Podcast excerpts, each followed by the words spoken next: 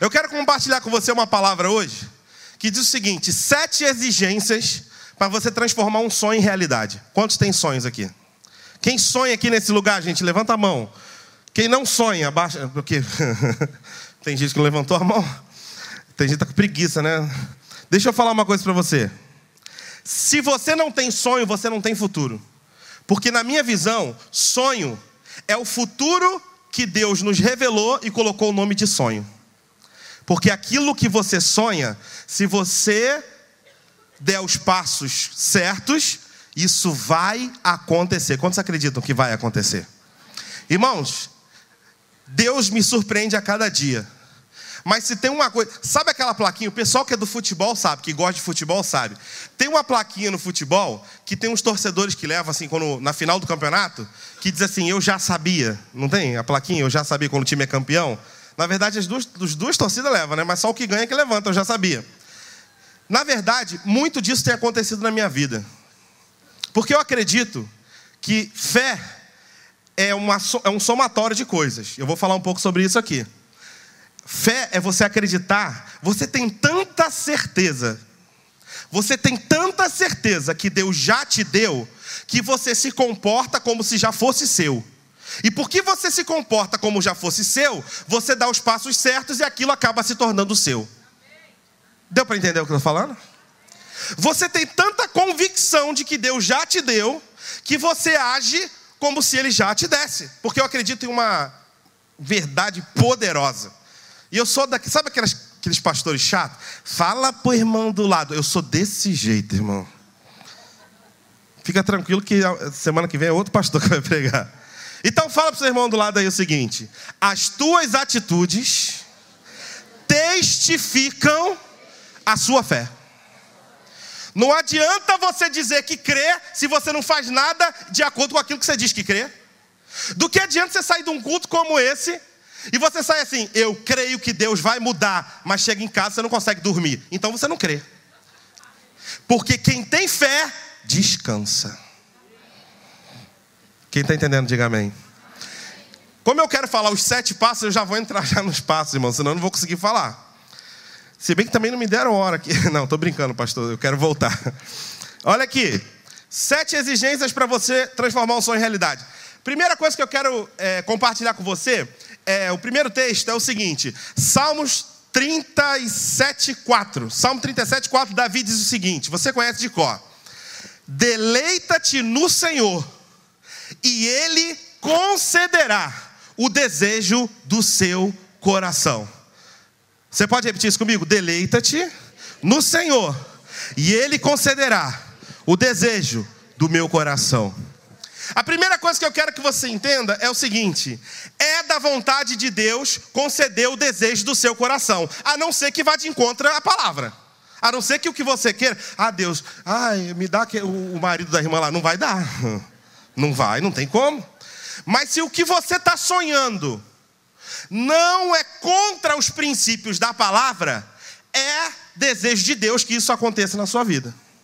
Então, se você tem um sonho, Deus quer que esse sonho aconteça. Só existe uma coisa que precisa linkar isso: a sua fé. Só que fé você já entendeu que ela é movida através de atitudes. Igreja Batista, atitude. Fé é movido de atitude. Eu ajo porque eu creio. E é por isso que eu quero falar aqui de sete exigências para você transformar qualquer sonho em realidade. Até porque existem no mínimo dois tipos de fé a fé religiosa e a fé que funciona. Qual é a fé religiosa? Do religioso, no sentido da religiosidade. Eu creio que Deus vai fazer, mas não faço nada para que isso aconteça, então não creio. Qual é a fé que funciona? Eu creio e já faço, porque eu tenho tanta certeza que já estou agindo como se fosse meu. Você já entendeu isso? Esses são os dois tipos de fé. Agora, então, qual que é a primeira exigência, pastor? Primeira exigência para transformar um sonho em realidade. Se você está anotando, anote aí. Preparação. Diga comigo, preparação. Sabe o que, eu aprendi? Deus não dá nada para ninguém que não esteja preparado para receber. Deus não é incoerente. Se você não está preparado mesmo, Deus não é irresponsável. Se você não está preparado para governar a tua casa, Deus não vai te dar uma empresa para você governar. Eu quero ter uma empresa para 500 funcionários. Irmão, você não consegue governar nem teus três filhos dentro de casa, estão saindo no tapa. Deus quer preparo. O primeiro passo para você, não importa qual seja o seu sonho, não importa qual seja a área, o que você precisa é o seguinte: ah, teve um irmão que chegou para mim e falou assim, um amigo, ele é até pastor. Ele falou assim: Gilson, eu tenho um sonho, eu tenho um sonho de montar uma cafeteria. E eu disse para ele assim: e por que você não monta? Ele falou assim: eu não tenho dinheiro. Eu falei assim: para que, que serve? Tu é pastor de quê? Não, mas pastor não tem dinheiro. Eu falei: não estou falando que pastor tem dinheiro, pastor tem fé, que é melhor que dinheiro. Ele falou assim: não, não estou entendendo o que você está falando. Meu filho, se você acredita que o dinheiro é um empecilho para você realizar qualquer coisa, você não sabe nada sobre dinheiro. Porque para a maioria das pessoas que não realizam, dinheiro é um inimigo. Para a maioria das pessoas que realizam, dinheiro é uma recompensa. E eu vou te explicar qual é a diferença dos dois. Porque se você acredita que o dinheiro está impedindo você de realizar o seu sonho, primeiro que você não sabe o Deus que você serve, a fé que você tem e você não entende nada de dinheiro. Agora, pastor, você falou que quem realiza entende que o dinheiro é uma recompensa. Isso eu ensino nesse livro que eu mostrei para vocês. Por quê? Porque se eu acredito que o dinheiro é uma recompensa, recompensa, para eu receber uma recompensa, primeiro eu preciso fazer alguma coisa. Se eu acredito que o dinheiro é um obstáculo, eu digo só vou fazer se tiver dinheiro. Mas se eu acredito que o dinheiro é uma recompensa, eu digo, vou fazer, porque quando a única coisa que faltar para esse meu sonho for dinheiro, eu estou preparado, porque eu já fiz tudo o que precisava. Quem está entendendo, diga amém. Aí eu falei para ele assim: monta tudo, você precisa de dinheiro para quê? Monta aí, qual é o nome da cafeteria? Precisa de dinheiro para dar um nome para a empresa? Não, rapaz, não tinha pensado nisso. Qual é o nome da. Onde que vai ser? Qual vai ser o bairro? O que, que você precisa? Monta tudo ele já está pensando na segunda unidade, porque a primeira já está dando sucesso, está louco, está uma benção lá para ele. É uma questão de, ó, eu preciso me preparar. Sabe o que eu aprendi? O momento do preparo é quando nós estamos servindo. Porque tem gente que está aqui e está pensando assim, ah, eu queria ser um pastor, eu queria ser um líder aqui nesse ministério, eu queria ser isso. Vem cá. E o momento de servir? Ou tu já quer chegar já sentando na janela? É ou não é? E o momento de servir? E o momento do aprendizado? O preparo é quando você está servindo. Não, pastor, eu quero ser o maior líder de todas as células da face da terra, da igreja batida, da atitude do mundo inteiro. Mas você está servindo? Você está ajudando a liderança? O que, que você tem feito por esse ministério? Não, pô, você não sabe quem eu sou, eu sou. Você não é ninguém, cara. Você não é ninguém. Olha aqui, Josué 1:1 E sucedeu depois da morte de Moisés, servo do Senhor, que o Senhor falou a Josué, filho de Num, servo de Moisés, dizendo: Sabe o que está dizendo aqui? Que Josué, ele era antes de ser conhecido como Josué, ele era conhecido como servo de Moisés. Quem está entendendo o que eu estou falando aqui? Deus quer levar você para lugares altos, tanto na sua vida profissional, tanto na sua família, tanto no ministério. Mas o caminho da preparação vem antes. Fala para o seu irmão, não queira pular etapas. Quem está entendendo, diga amém aí. Sabe o que eu aprendi? Preparo exige tempo, só que poucos querem esperar. Preparo exige tempo, mas poucos querem esperar. Não tem, não, a gente não está acostumado com, a, com é o fast food, né? Você vai lá, come rapidinho e tal, engorda. Eu falo com propriedade. Mas já estou no processo, pastor. Esse ano foram 14 quilos que não voltam mais. Em nome de Jesus. Olha aqui. Mas tem tudo do fast food. Porque o fast food vem rápido, mas não é saudável, não faz bem para você. Tudo que vem rápido. Você quer ver outra coisa que eu aprendi? O pastor estava falando de oferta aqui. Sabe o que eu aprendi? Se você for estudar um pouquinho, eu não sou expert não, mas se você for estudar um pouquinho sobre agricultura, você vai ver, deve ter alguém aqui da, da área, você vai ver que na agricultura, toda colheita que vem rápido não vale muito. Dá para ficar rico vendendo alface? Mas nasce rapidinho, irmão. É barato, tem que vender outras coisas. Agora presta atenção. Toda colheita que é muito demorada, exige mais trabalho, exige mais, exige mais cuidado. Mas quando a colheita vem, a recompensa é grandiosa. De repente você está esperando uma colheita de várias sementes que você já lançou e ainda não chegou. Deixa eu te falar, é porque é muito grande o que Deus está preparando para você. De repente você veio hoje aqui nesse dia chuvoso só para ouvir isso. Não está demorando, é porque é tão grande que Deus está preparando para você receber e nunca mais perder. Quem está entendendo, diga amém. Segundo, eu vou logo para o segundo, tá, irmão? Senão dá para ficar aqui uma hora aqui nesse primeiro, mas não. Olha aqui, segundo. Então, primeiro, para eu realizar um sonho, eu preciso me preparar. Segundo, qualifique as pessoas que têm acesso a você. Que isso, pastor? É acepção de pessoas? Ué, entenda como você quiser. Jesus andava com uma multidão. Tinha doze mais próximos.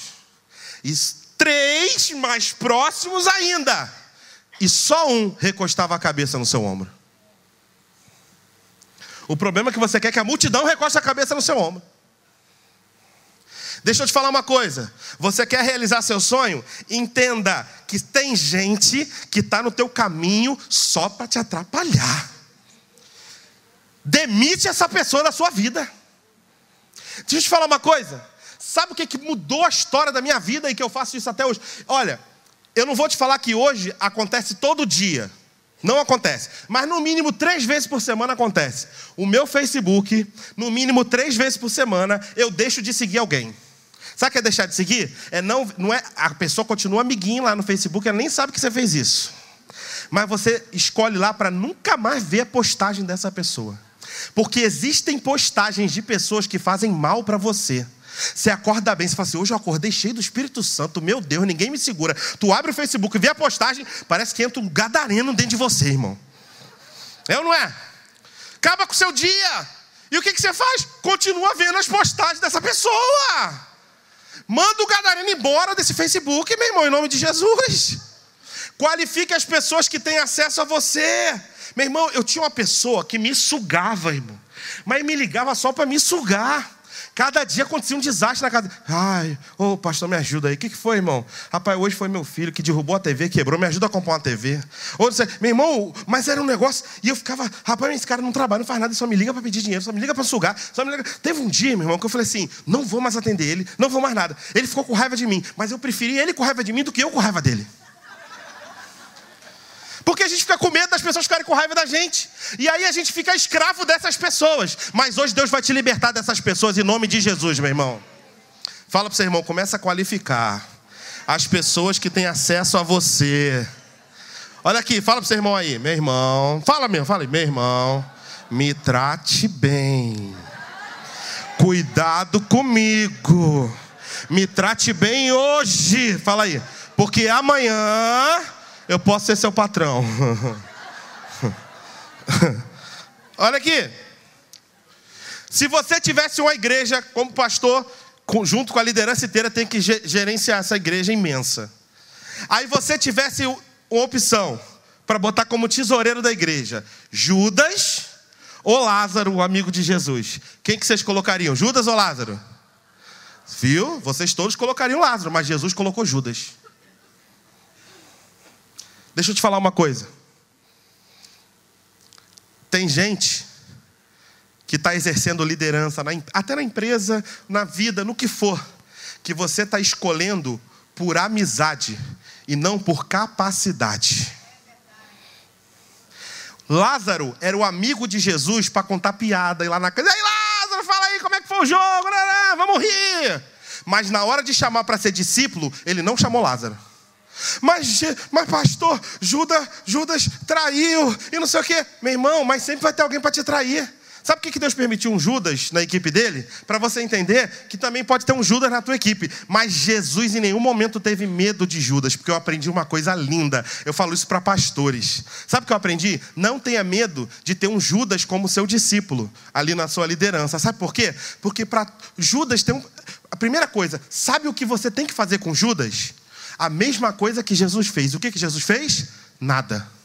Porque Judas morre sozinho. Judas se autodestrói. Só que tem um detalhe mais poderoso. Para todo Judas que morrer na sua equipe sozinho, não é que você mata, não. Sozinho. Deus levanta um apóstolo Paulo no lugar. Quem está entendendo o que eu estou falando aqui? Quando você anda com quem não entende o seu sonho, o seu objetivo, essa pessoa nunca vai poder te ajudar, porque ela só vai te criticar, porque ela não entende você.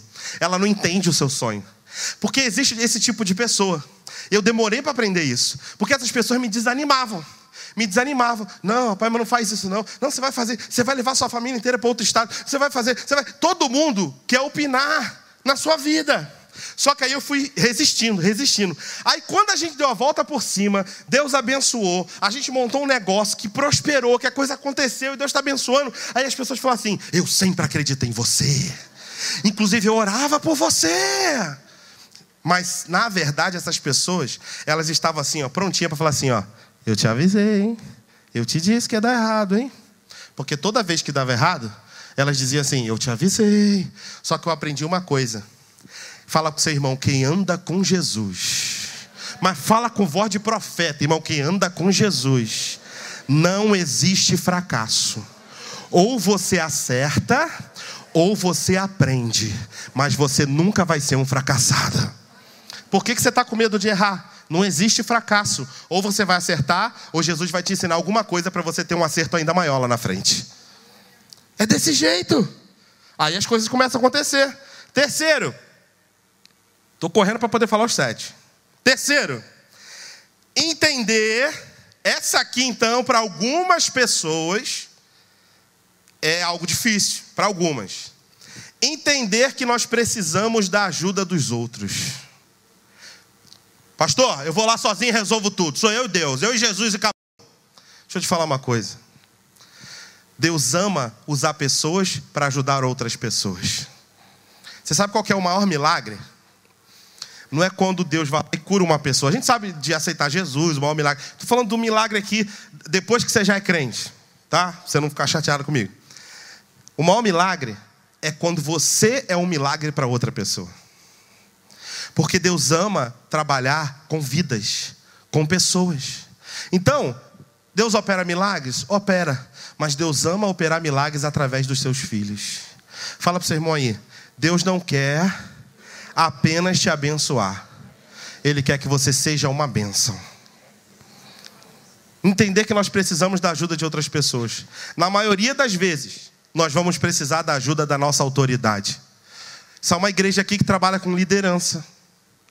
Com muita liderança. E deixa eu te explicar uma coisa.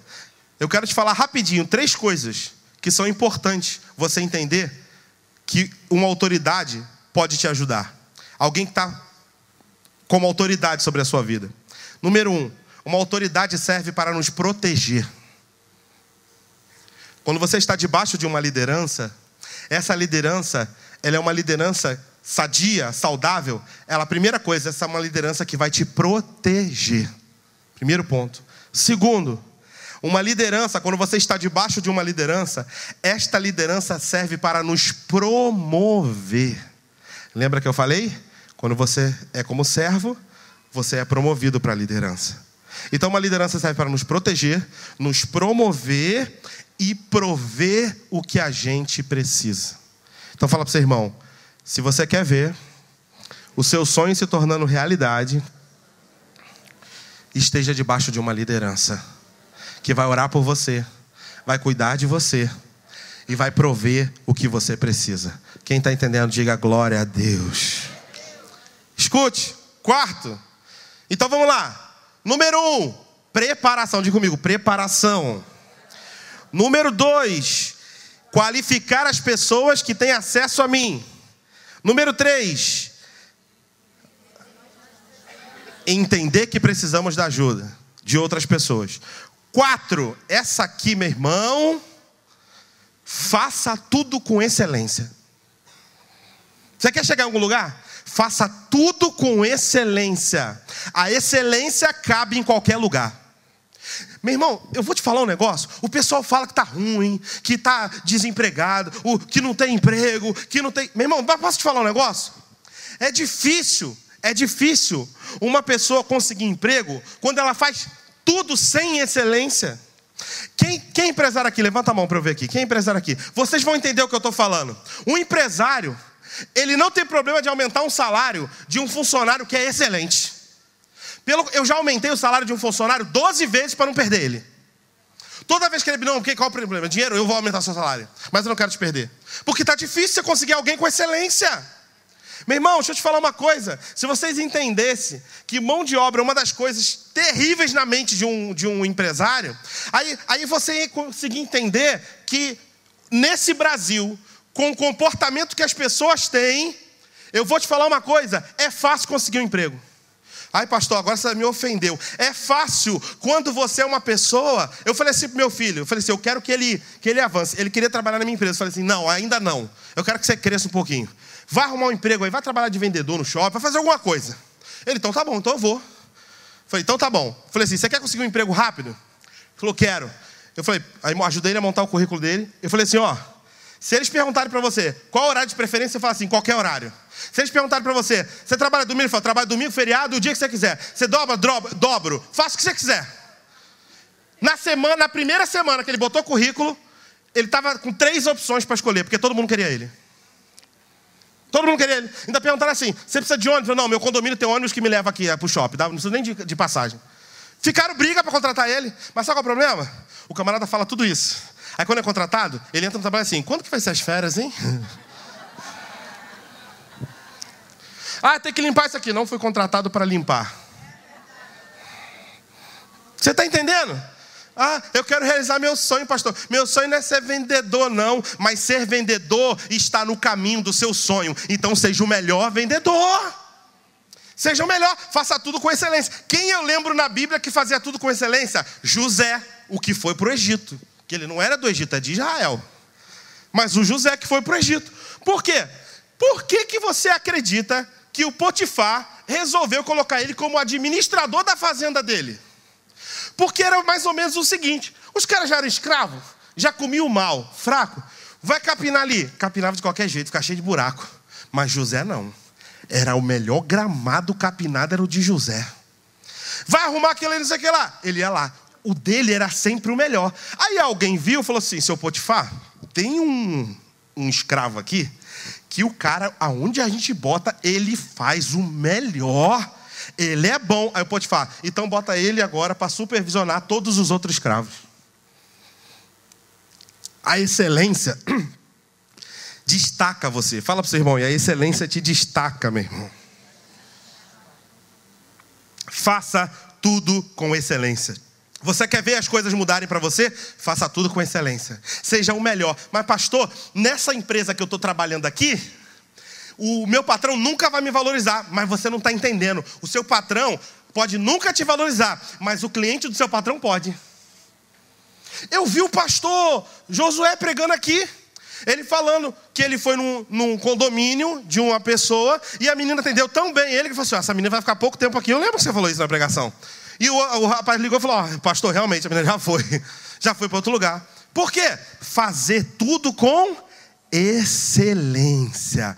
A Bíblia fala sobre, irmãos, tem base bíblica para isso. Quando você estiver trabalhando para o seu senhor, para o seu patrão, trabalhe como se estivesse fazendo para Deus. Mas sabe o que o povo faz? Faz como se estivesse fazendo para Deus mesmo. Que vem para a igreja também faz coisa de qualquer jeito. Aí Deus está olhando, irmão. Aí Deus está vendo. Fala, rapaz, eu quero tanto abençoar ele, mas não ajuda, né? Eu queria botar lá, mas o empresário falou: Jesus, não manda a gente ruim, não, porque o empresário está orando também, irmão. Está pedindo alguém para fazer com excelência. Jesus, eu quero mandar isso, mas ele está orando, eu não posso dar isso aqui, que é contra a oração que ele fez. Você está entendendo? Quinto, que eu preciso encerrar. Falta só 32, não, brincadeira, só falta. Quinto, entenda, entenda, que um sonho geralmente é o oposto da situação atual. Você acredita que está muito longe, porque você está vivendo o oposto. Pastor, você não está entendendo. Eu estou sonhando com A e estou vivendo B. Está longe demais. Deixa eu te explicar uma coisa. O sonho de Abraão e Sara era ter filhos. E Sara não podia ter filhos. Eles estavam vivendo o oposto. Na verdade, eles estavam a milímetros do milagre. Não é como os seus olhos naturais estão enxergando, mas é como Deus está olhando para você nessa hora. É como Deus está olhando para você nessa quarta-feira. Meu irmão, deixa eu te falar uma coisa. Eu não sei se tem alguém para me ajudar aqui no teclado. Que os dois pontos agora eu já vou encerrar, mas deixa eu te falar uma coisa que eu senti o desejo de compartilhar com vocês rápido. A minha filha Lívia está aqui, tem oito anos de idade. Eu, eu era casado com Fabiana, tinha o Luiz Gustavo, sempre amei ele como meu filho, é meu filho. Mas eu dizia para Fabiana assim: Poxa, eu quero ter um filho ou uma filha, não importava o sexo porque eu, eu, quero, eu quero curtir a gestação, que eu não tive isso. Luiz já veio pronto. E eu não sou preguiçoso, eu faço um, não tem problema. E aí eu, eu quero curtir a gestação, eu quero curtir tudo. E aí eu, só que tipo assim, a Fabiana já tinha tido um filho. Quatro anos de casado e nada, irmão. Eu falei, rapaz, como é que as pessoas falam? Eu acho que o problema está com você. Porque ela já teve um filho. Aí tu fala assim, ah, não, mas não tem problema nenhum, não. Aí eu, depois de quatro anos, eu resolvi fazer um exame. Para saber se eu não podia ter filho. E aí, só que eu dizia assim, falava assim para Fabiano, Fabiano, vou fazer o exame. Se o exame falar que eu não posso, eu vou guardar esse exame, porque eu vou provar para todo mundo que eu vou viver um milagre, porque eu vou ter um filho. Porque fé é uma atitude. É uma atitude. Você acredita e você já vive aquilo. O que aconteceu? Eu fui fazer o exame. O médico falou: está tudo normal. Eu falei assim: se está tudo normal, será que eu não estou sabendo fazer esse negócio? Ô Jesus, me ajuda esse negócio aí. Que está acontecendo? Aí a Fabiana, aí começa a entrar os capeta, irmão. E eu acho que sou eu então. Porque eu tive um problema, que eu tive um cisto, que eu fui curada. Mas se tu teve um cisto e foi curada, que não precisou nem fazer cirurgia, sumiu, se tu está curada, está curada, não tem problema. Como é que você vai acreditar agora que não, acho que sou eu, acho que sou eu. Aí foi fazer o exame, faz uma ultrassonografia, não sei o que lá das contas lá que o médico falou. Vai lá fazer o exame. Aí eu fui fazer o exame. Fabiana foi fazer o exame. Fui com ela. Ela falou assim: vamos entrar? Eu falei: não, não vou entrar, não. Vai lá, só você. Quando ela voltou, ela disse assim: Gilson, porque eu não vou te contar o que aconteceu lá dentro, o médico. Você está aqui por quê? Fazendo a a outra, você está aqui por quê? Ela, não, porque eu estou fazendo exame para ver se eu posso ter filho, porque eu estou com meu marido há quatro anos, sabe como é que é? Não, tá, não deu em nada, né, esse negócio aqui. Aí o médico, ah, então você veio aqui para saber se pode ter filho? Ele falou, é, parabéns, vai ser uma menina, você está grávida. Falei, uau!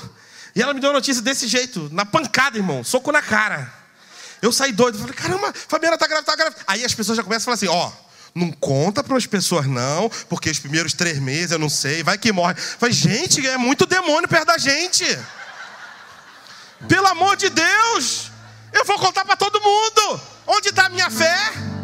Onde está a fé que realmente Deus vai fazer um milagre? Eu preciso crer. Vou ficar com medo, porque quanto mais eu alimento os meus medos, mais eu alimento a incredulidade. E nessa noite você vai deixar, você vai matar a incredulidade de fome hoje, em nome de Jesus.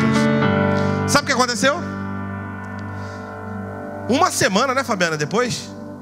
No dia seguinte. No dia seguinte, eu chego em casa, Fabiana tá dentro do banheiro, cheia de sangue no, no, no banheiro, e gritando, chorando: perdi o neném, perdi o neném, perdi o neném. Eu falei: Meu Deus do céu. E foi um momento tão difícil na nossa vida financeira, irmãos. A Lívia veio como um. Deus me mostrou que ela ia ser um divisor de água da prosperidade na nossa casa. Acho que o nome dela tinha que ser Prosperidade. Sabe o que aconteceu? Correndo, tinha plano de saúde, tinha nada, irmão. Foi pro hospital público. Aí a mulher no hospital público falou assim: tá viva ainda. Tipo, achou que ela tava tentando tirar. Sabe como é que é, né? Aí ela ficou meio assim, mas falou que tava com descolamento de placenta muito grande. Aí começou os cuidados. Aí foi fazer lá a ultra, falou: ó, tá muito alto o descolamento de placenta, tal, aquela coisa toda. O que aconteceu? Só que eu não sonho, irmão. É o sonho, sabe? E aí as pessoas falam, a minha mãe falou isso para mim, me ligou, meu filho, vocês estão jovens, se morrer vai vir outro. Eu falei, não vai morrer, é essa. Eu sabia, irmão, que podia, mas enquanto o coração estava batendo, eu não podia acreditar no contrário. Eu não posso ficar olhando para o negativo quando eu sei que existe um Deus que está do nosso lado, querendo realizar cada um dos nossos sonhos. Três meses Fabiana deitada, só, só podia levantar para ir no banheiro. Chegou um dia que a fé dela ficou maior que a minha. Ela falou assim: Eu vou embora para o Rio de Janeiro, que a gente estava morando em Vila Velha. O que, que foi? Eu vou lá. Eu vou lá para o Rio. Porque ela queria no nosso antigo pastor. Ela falou assim: Ó, o nosso antigo pastor orou pela gente, por mim, e eu fui curada do cisto. Eu vou lá e eu vou orar. Não é porque ele tem poder, não é nada disso. Que o nome de Jesus tem poder. Mas ela falou assim: Eu vou lá porque eu tenho um link com a minha fé lá. Então eu quero reforçar esse link com a minha fé. Entrou no avião, a médica falou assim: Ó, oh, não sei não, pressurização do avião. Eu falei: Não, ela falou que vai, ela vai agora. Ninguém segura essa mulher, não, irmãos. Ela fala que vai, vai. Eu falei: Vamos embora então. Botamos no avião, levamos pro carro, o pessoal foi pro culto. Aí ela falou assim: E eu vou mostrar para você que Deus é Deus. Irmãos, mulher já é forte, né? Com fé, então o negócio fica uma bomba nuclear. Vou mostrar que Deus é Deus. Por quê? Porque eu não vou falar para ele nada, só vou pedir para ele orar para abençoar minha filha. Aí fomos lá. Pastor Batista, irmão. Vamos lá, pastor, tá grávida aí. Falamos nada, feliz. Ora aí. Falou, Gilson, bota a mão na barriga dela aí. Deixa eu abençoar aí. Começou a orar. Falou assim, ó. Qualquer mal, qualquer investida de enfermidade, o que for, que esteja sendo investido contra essa criança, acabou agora. E ele começou a falar um monte de coisa, irmão. Eu falei, Jesus, esse negócio é Deus mesmo. Que a gente tem esse negócio, né? Não, sei, negócio de, né? Não, foi orar, não contamos nada para ele. Aí ela falou assim: vamos voltar para Vila Velha. Por quê? Tô curada. Falei, pô, legal, minha mulher tá com fé mesmo. Eu tava meio assim, irmão, com medo, né? Meu sonho que tava ali dentro. Levanta essa perna, Fabiana. Para com esse negócio, fique perando. Sabe como é que é? Aí, ó. E até a gravação do DVD Fé, do André Valadão. Aqui, ó. Desse símbolo aqui da, da Bíblia aqui, ó. Vocês lembram desse DVD? Foi lá em Vila Velha, na praia. Fabiana, vou assistir o show. Falei, essa mulher tá maluca, rapaz. Tava com estipulamento de placenta, todo mundo falando que a neném ia morrer. E agora falou que vai assistir o show na praia.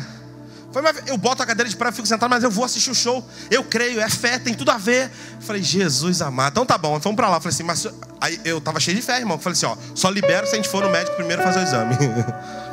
eu vou fazer. Aí fomos fazer o exame. Aí o médico olhou, o mesmo médico que constatou o descolamento de placenta. Olhou, procurou, procurou, olhou o exame antigo. Disse, olha, não sei o que aconteceu não, mas a placenta voltou para o lugar, pode ter uma gravidez tranquila. Minha filha tem oito anos de idade. Porque eu acredito que quando você tem um sonho e você não dá ouvidos e não alimenta a incredulidade, Deus realiza esse sonho. Irmãos, Deus está aqui nesse lugar para realizar o teu sonho. Deleita-te no Senhor e Ele concederá o desejo do seu coração. Eu vou orar por você falando os dois últimos pontos. O primeiro, dos dois últimos, o sexto, é Faça do seu futuro maior do que o seu passado. Para de ficar falando e contando as derrotas do passado. Ou pior, pastor, porque no meu passado era uma bênção, hoje em dia eu vivo um negócio pior, porque no passado era melhor. Ei, o seu futuro vai ser maior do que o seu passado. Não importa o que você já viveu no passado, Deus vai fazer algo grandioso na tua vida e os teus sonhos precisam ser maiores do que o que você viveu no passado. Porque com Deus é melhor, com Deus é maior e vai ser ainda mais impressionante o testemunho que ele vai fazer na sua vida. E pastor, e qual que é o sétimo? Sabe qual é o sétimo? Você precisa ter fé de que o divino se une com o natural para gerar o sobrenatural na sua vida. Maria disse assim para Jesus, para Deus, para o anjo: Não dá não. Como que vai ser? Eu nunca me deitei com ninguém. Como que eu vou engravidar? E o anjo disse assim para ela: Descerá sobre ti o Espírito Santo. Os teus olhos não estão vendo como o seu sonho e o milagre que você espera pode acontecer. Mas o Senhor me trouxe nessa noite para dizer para você: descerá sobre ti o Espírito Santo. E o sobrenatural vai acontecer na sua vida, em nome de Jesus. Se você crê que o sobrenatural vai acontecer na sua vida, eu quero orar por você. Mas eu não quero medir aqui a minha popularidade da minha pregação, nada disso. Então eu só vou pedir para você ficar de pé, no seu lugar. Que eu quero orar por você. Você entendeu que fé, ela vem temperada com atitude. Sem atitude, não tem fé. Fé vem temperada com atitude. Então Deus quer que você se prepare, que você selecione as pessoas que têm acesso a você, que você honre sua liderança. Sabe? É tanta coisa que você acredite que o seu futuro vai ser maior do que o seu passado. E você precisa acreditar, ter fé de que Deus está aqui nesse lugar para fazer uma grande, uma grande coisa na sua vida. Parece que é chavão, irmão. Pastor, todo culto o pessoal fala que vai acontecer, mas não acontece porque alguém está falando todo culto. Acontece porque você crê que quem disse vai acontecer. É uma questão de fé. Em uma casa, pode em uma igreja, num culto como esse, pode acontecer vários milagres porque alguém creu, e pode não acontecer nada na vida de alguém que não creu, porque está sempre duvidando, está sempre duvidando, está sempre duvidando. Mas, pastor, é possível cair chuva num lugar e no outro não, do mesmo pertinho é possível. Até na natureza, você está numa rua, está chovendo, na outra não está. Mas aí o outro ainda é abençoado, mas ele é abençoado só com os respingos da graça. É porque está caindo tanta benção ali em cima, está tá caindo um rio, sabe? Está caindo um rio ali no, no, no pastor Josué. Aí de repente, o, o, não é o caso, mas aí o pastor Geraldo, ele não está com muita fé. Mas ele até recebe umas bênçãozinhas, porque começa a respingar. Então, é tanta benção ali, começa a respingar. Aí ele começa a se contentar com os respingos. Ei, para de se contentar com os respingos. Deus quer derramar um rio de bênção na sua vida. Deus está levantando pessoas aqui que não vão só ficar contando o testemunho de outras. Viu lá na igreja o irmão o que aconteceu? Não, você vai contar o seu testemunho em nome de Jesus. Vamos orar em nome de Jesus. Pai, nós cremos, Pai, que o Senhor anseia por abençoar, Pai, anseia por entregar o sonho de cada um aqui nesse lugar, Pai. Nós aprendemos aqui que existe um caminho, existe, Pai, uh, um trajeto a seguir, Pai. Mas eu quero declarar aqui nessa hora, Pai, que o que mais nós precisamos é de estar firmados com a fé em Cristo. É de estar firmados em Jesus de uma forma tão grande, mas tão grande, que nem nada, nada, nenhuma gota de incredulidade vai impedir a gente de dar cada passo que é necessário para sair daqui hoje e já mudar a nossa semana, e já mudar, Pai, o nosso mês, e mudar o nosso ano. Existem pessoas aqui que esse ano foi um ano difícil para elas, mas eu tenho uma palavra de Deus para essas pessoas e creio, Pai, que tu estás honrando essa palavra. 2017 ainda não acabou. 2017 ainda não acabou.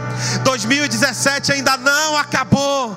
E no culto da resposta, o Senhor traz a resposta que você precisa nessa hora, em nome de Jesus. Se você crê, aplauda bem forte, bem forte, e exalte o nome do Senhor Jesus.